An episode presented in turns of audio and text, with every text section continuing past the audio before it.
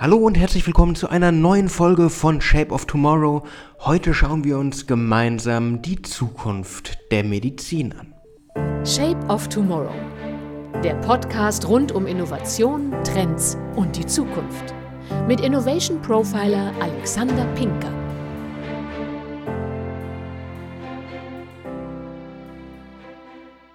Immersive Medien erobern unseren Alltag. Und wenn ihr jetzt überlegt, was um Gottes Willen sind immersive Medien? Immersive Medien sind sowas wie Augmented Reality, Virtual Reality oder Mixed Reality.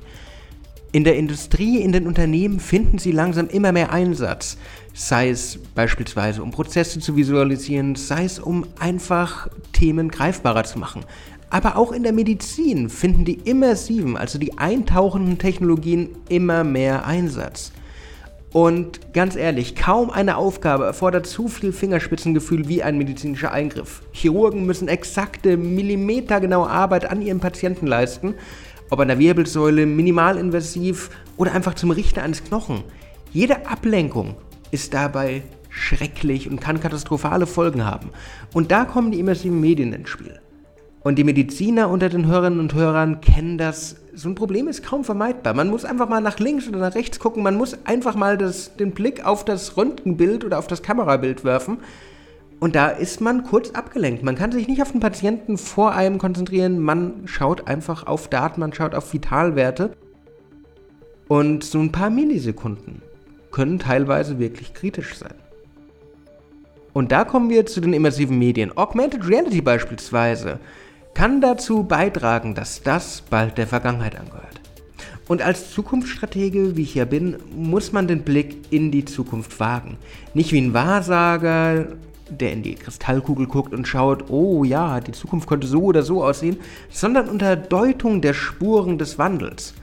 Und so ist es nicht unrealistisch, dass wir in den nächsten Jahren wirklich Augmented Reality oder Mixed Reality, wenn es ein bisschen verankerter in der Realität ist, dass diese immersiven Medien Einzug in die Operationssäle in Deutschland, in der Welt halten werden.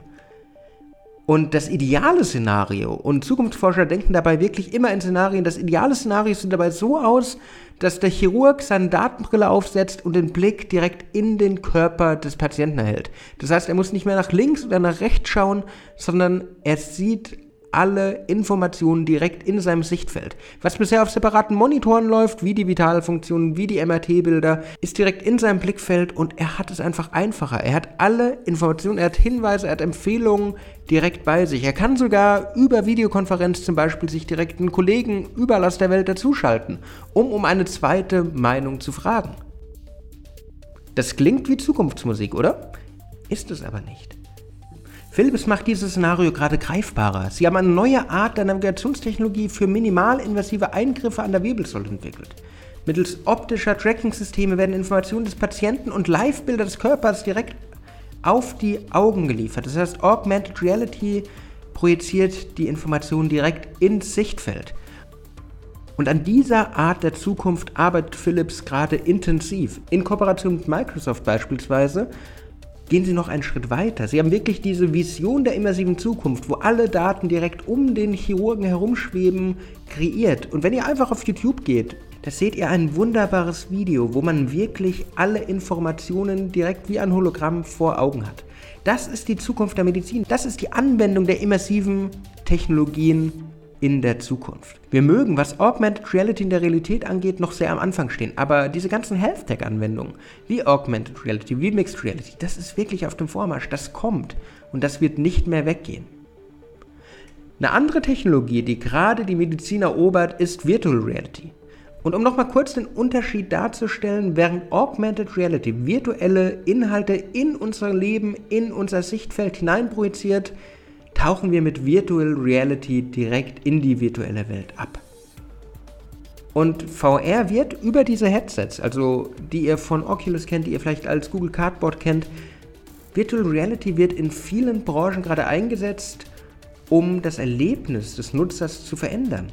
Beispielsweise im Gaming oder in der Tourismusbranche, wo man sich über VR direkt an den Strand begeben kann, wo man über VR direkt das Hotel erleben kann. Virtual Reality ist dabei ein Ego-Medium. Ego-Medium nicht, weil es nur auf mich zentriert ist, was einerseits natürlich stimmt, weil über die Brille blende ich die Realität aus, sehe nur noch die virtuelle Welt, interagiere nur noch mit mir selbst, sondern Ego-Medium, weil ich einfach Sachen anders wahrnehme, psychologisch. Ich habe ein Beispiel.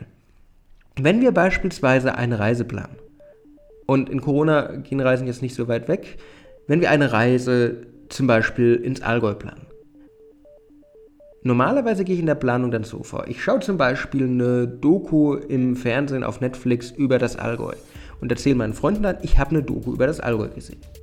Ich höre mir einen Podcast über Sehenswürdigkeiten und Highlights des Wanderns im Allgäu an und sage, ich habe einen Podcast über das Allgäu gehört. Ich lese Magazine oder Prospekte, sage, ich habe was über das Allgäu gelesen. Wenn ich über Virtual Reality die Umgebung, die Berge, Neuschwanstein und Co. erlebe, sage ich, ich war im Allgäu. Das ist eine psychologisch ganz andere Komponente, die im Healthcare-Bereich natürlich auch extrem nützlich wird. Und weswegen VR auch immer mehr Bedeutung bekommt. Und Brandon Spiegel, bekannter Arzt, aber auch Virtual Reality Koryphäe, sagt einmal, Virtual Reality is like dreaming with your eyes open.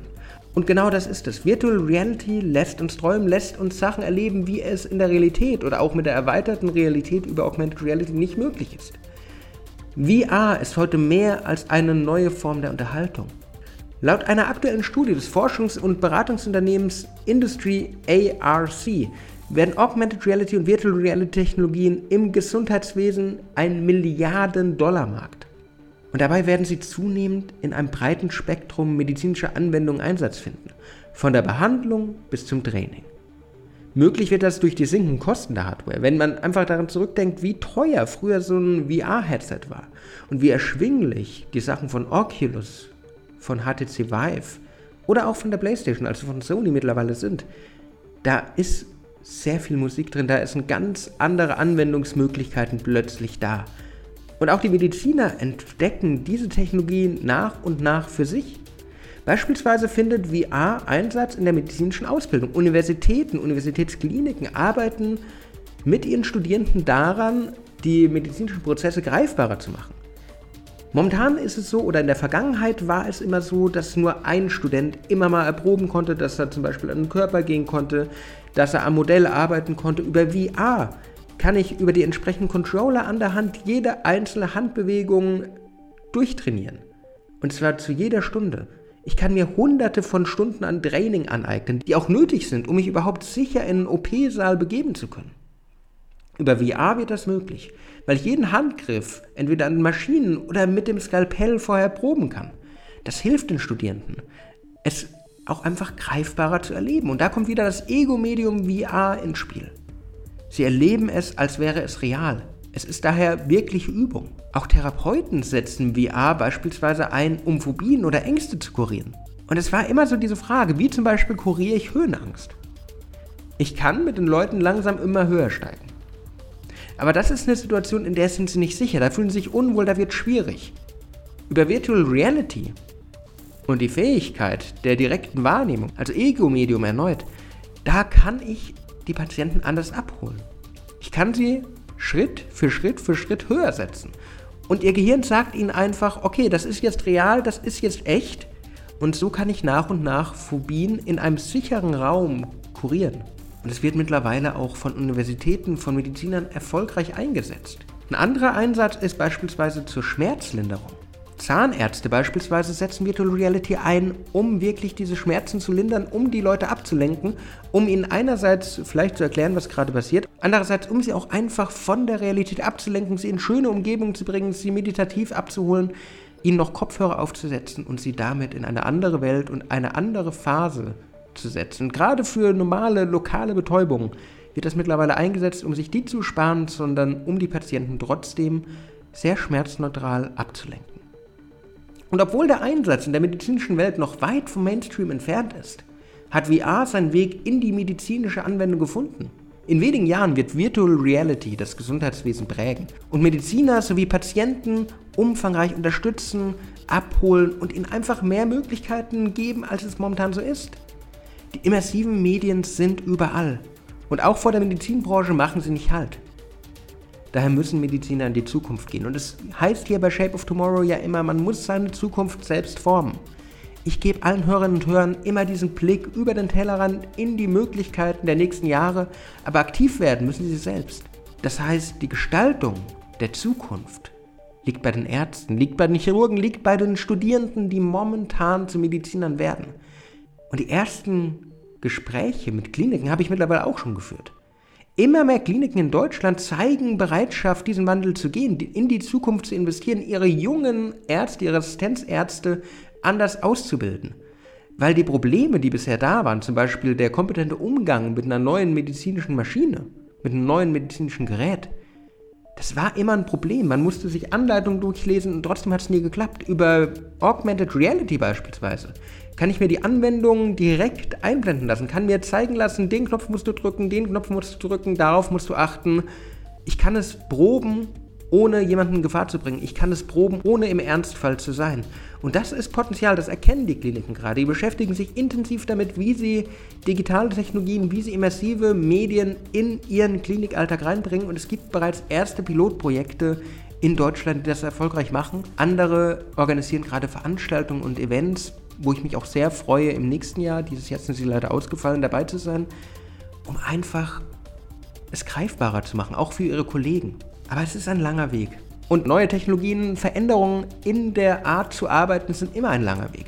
Aber es ist ein Weg, der sich lohnt, weil der Mehrwert ist wirklich da. Und gerade für die Medizinbranche, die wird durch immersive Medien, durch digitale Medien in meinem Blickfeld oder durch das Abtauchen, das sichere Erproben neuer Handlungsfelder die Branche für immer verändern. Wir müssen diesen Wandel aktiv gestalten. Und daher mein Appell wie immer an alle Hörerinnen und Hörer, nehmt das Zepter selbst in die Hand.